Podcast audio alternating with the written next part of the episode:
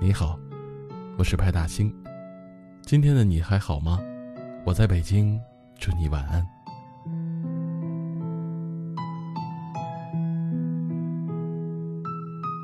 我曾经在某一个论坛上看到过这样一个问题：和女朋友一起出去大排档吃饭，隔壁桌坐着几个小混混，冲着你们吹口哨，该怎么办？有很多人在底下写道：“换我忍不了，上去一定会跟他干一架。”不能在女朋友面前丢了面子之类的，也有一些朋友觉得呢，多一事不如少一事，就当没听见算了。但其实这些都算不上什么好办法。如果你意气用事的冲上去跟人干了一架，那打不打得过是一回事儿啊，但你的女朋友肯定心里会觉得你太冲动了。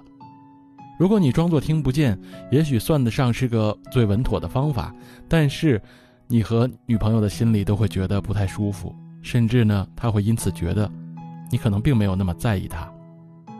而这个问题的点赞最高的一个回答是这样说的：“你应当好好的挣钱，以后带你的女朋友去高档餐厅吃饭，那里不会有小混混冲着你们吹口哨。”是啊，你弱的时候，生活里的坏人最多；你没钱的时候，这世上的恶意最多。小时候呢，对钱没有什么概念。少年的时候，经常觉得谈钱是一件特别俗气的事情。唯有经历过一些人情冷暖之后呢，才方知话中的道理：没钱的日子不难过，而是根本不能过。好好挣钱真的很重要。还听朋友讲过这样的一个故事：一个大学刚毕业的男生，跟女朋友一起住在一个三室的合租房里。除了他们，还有一个女生和另外一对情侣。这个男生的女朋友总是跟他抱怨，说早晨洗漱都要排队，而且总有人把卫生纸丢到垃圾桶外面。公共区域的卫生大家都不收拾，特别的糟心。但这个男生觉得手里本来就没多少钱，先凑合凑合得了，忍一忍，等有钱了再换新的。直到有一次夜半，他女朋友急性阑尾炎需要动手术。但是他俩的钱凑在一起还没有四位数，跟同租的人借，根本没人搭理他。最后还是女生打电话跟妈妈要了钱，才不至于耽误了病情。出院之后，女生就提了分手，为什么？就因为没有钱，日子太苦了，不想再熬下去了。跟我讲这个故事的，就是被分手的男生。他说：“其实他不是嫌我没钱才分手的，是我让他失望了太多次。我总想着等有了钱就租一个一居室和他搬出去，等有钱了就送他喜欢的礼物。他陪着我吃了几年的苦，我却只是混工作，从来没有努力挣过钱。就连他躺在病床上痛得不行的时候，我连借钱都借不到。我不怪他，我只怪我自己，太窝囊。”说实话啊，这个故事看在我心里很沉重，因为他们都没有错，但是生活也没有错。没钱，在很多时候就意味着没有选择，甚至没有尊严。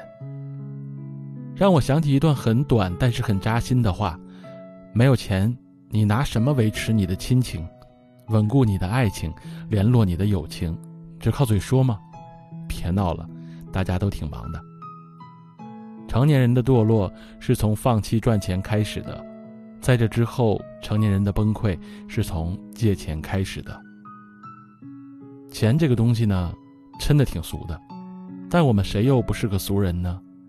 至少有钱能让人少受很多苦，至少钱能帮你隔绝很多你不喜欢的东西，让你更接近幸福。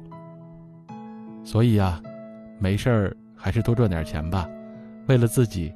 更为了自己爱的人。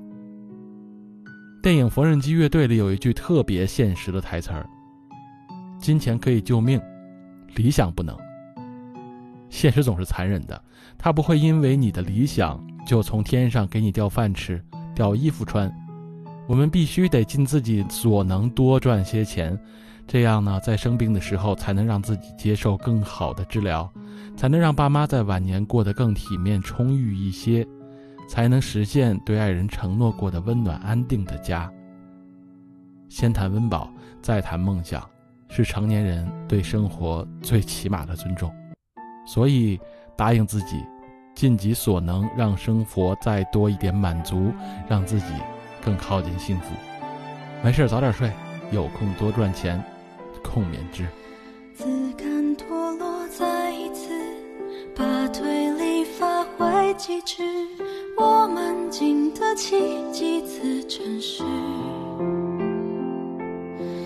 与其被牵绊下去，反目成仇都深